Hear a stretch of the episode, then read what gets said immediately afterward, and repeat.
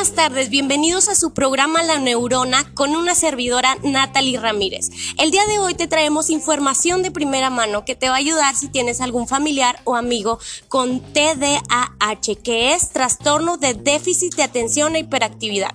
Fíjate que el Instituto de Psiquiatría de Londres realizó un estudio en el que descubrió que el cerebro de los niños con trastornos por déficit de atención e hiperactividad presenta un retraso madurativo en el desarrollo de algunas funciones cognitivas. Estas son las zonas que están relacionadas con la atención y las funciones ejecutivas, como la inhibición que actúa en el autocontrol de estos niños. Según este estudio, los ejercicios de rehabilitación cognitiva para estos niños con TDAH se centran en trabajar sus funciones ejecutivas. Yo te voy a presentar algunos ejercicios de rehabilitación. Vamos a empezar con el primero y es un clásico para la rehabilitación cognitiva y es la sopa de letras.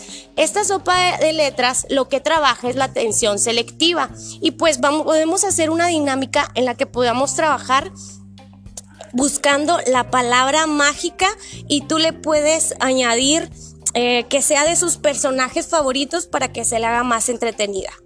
La segunda actividad es esconder la sopa, esconder las letras dentro de la sopa de letras. En vez de buscar la palabra, pues buscaremos las letras. También eh, se trabaja la atención selectiva para los niños.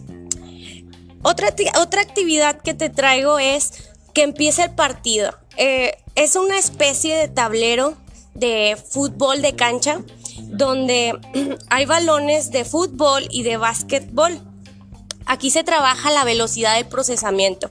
Aquí puedes trabajar esta velocidad de procesamiento porque el niño va a tener que acomodar los balones de baloncesto a la derecha y los de fútbol a la izquierda. Es muy útil esta actividad.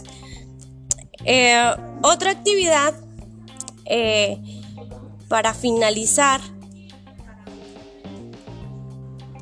llamada el orden de la granja, pues se trata de unas eh, cajitas donde hay animales y los niños tienen que completar cada casilla de animales que falta y los van a organizar en una columna, más o menos es como un memorama y pues aquí trabajamos la flexibilidad, la planificación y el razonamiento. Bueno, hemos llegado al final de este podcast. Espero que te haya ayudado. Nos vemos hasta la próxima.